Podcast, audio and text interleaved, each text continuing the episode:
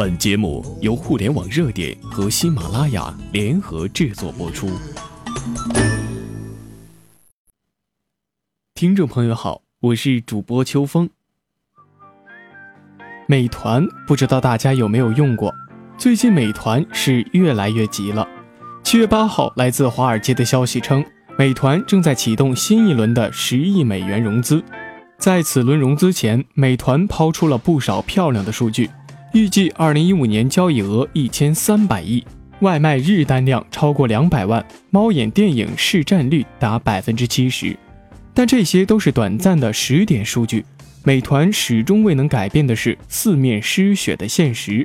时至今日，美团重业绩轻生态的发展已慢慢暴露出缺陷。建立不起未来可见的盈利模式，无法寻找一条健康的发展路径。资本对美团的耐心还会持续多久呢？亏损换增长不少见，为何美团越来越急了？上一轮融资七亿美金刚过半年，美团就寻找新一轮的十亿美金融资，融资间隔越来越短，金额越来越大，不仅让人联想到美团资金吃紧的传言。以亏损换增长的公司并不少见，为什么美团这么着急呢？当年京东以亏损求增长赢得上市，至今为人津津乐道。但拿京东和美团对比，很容易发现美团自身的隐患。首先，京东失血上市前已经有盈利潜力巨大的两块业务：第三方开放平台和自建物流。其中，前者2014年全年 GMV 达一千零九亿元。毛利率达百分之七十，已经成为主要的盈利来源之一。而自建物流未来则可以凭开放物流平台、区域物流、生鲜冷链物流等高毛利业务盈利。刘强东最受赞赏的是自建物流体系的长远目光。京东成功上市，作为护城河的强大物流也功不可没。反观美团，目前只有微利的团购贡献收入，各领域基本不具备造血能力。盈利模式非常模糊。其次，京东拥有充足的现金流，足以抵御亏损。去年京东全年 GMV 为两千六百零二亿元，按三十天账期计算，沉淀现金池也有两百多亿。今年账期延长到六十天，现金流会更充足。相对而言，京东五十亿元的年亏损仍然在可承受范围内，而美团去年 GMV 四百六十亿元。以十五天账期计算，沉淀现金值不超过二十亿。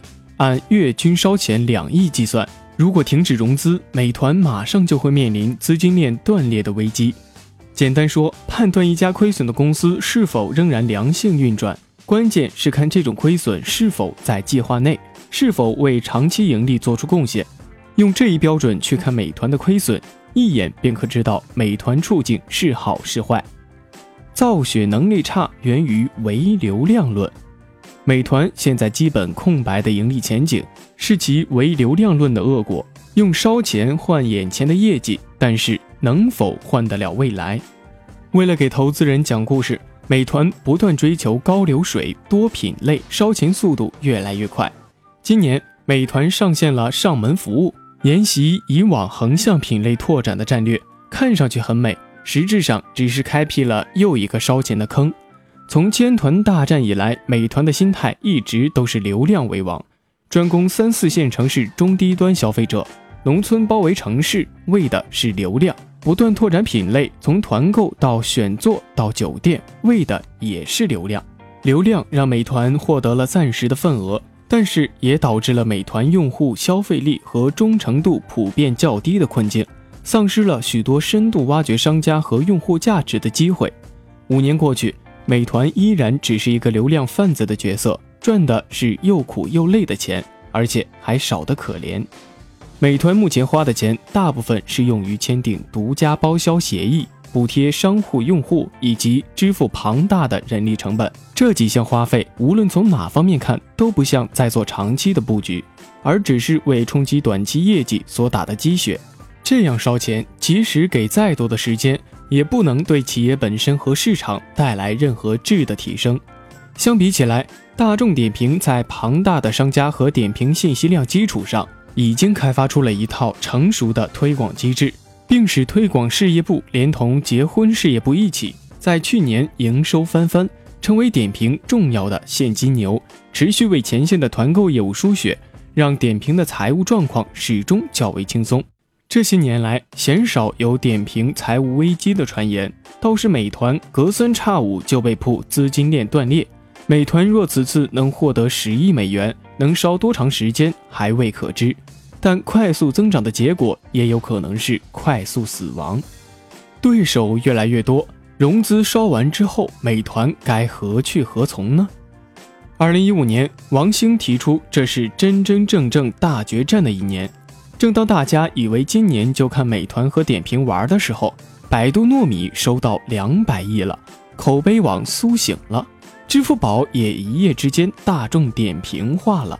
看来王兴是低估了 BAT 在 O2O 领域的野心。O2O 连接着线下的生活服务，线下的支付场景数百倍于线上，掌握了钱的入口，也就掌握了互联网经济的命脉，谁都不会放过这个香饽饽。王兴看得到，BAT 自然也看得到。那么接下来怎么打？只能继续烧钱，跟 BAT 拼资金，胜算很小，但不拼就肯定死。上回的七亿够美团烧半年，如果今年美团的 GMV 目标是去年的三倍，那十亿可能只够烧三四个月。美团寄希望于建成生活服务平台，但到现在，美团自己也没有对这个平台有清晰的规划。亏损本身并不可怕，可怕的是看不到亏损的尽头。美团宣称再多的业绩第一，也并不一定能把公司引领到正确的方向。之前资金链断裂的时候，美团选择了延长商家账期来缓解压力，但十五天的账期已经是商家容忍的极限。千叶烤肉老板范雷称，美团的账期比其他平台要长，提点也更高，商家之间已经怨声载道。因此，美团除了增加营收，已经没有其他方法应对财务危机。如果在营收方面再无建树，融资花完，美团未来何去何从呢？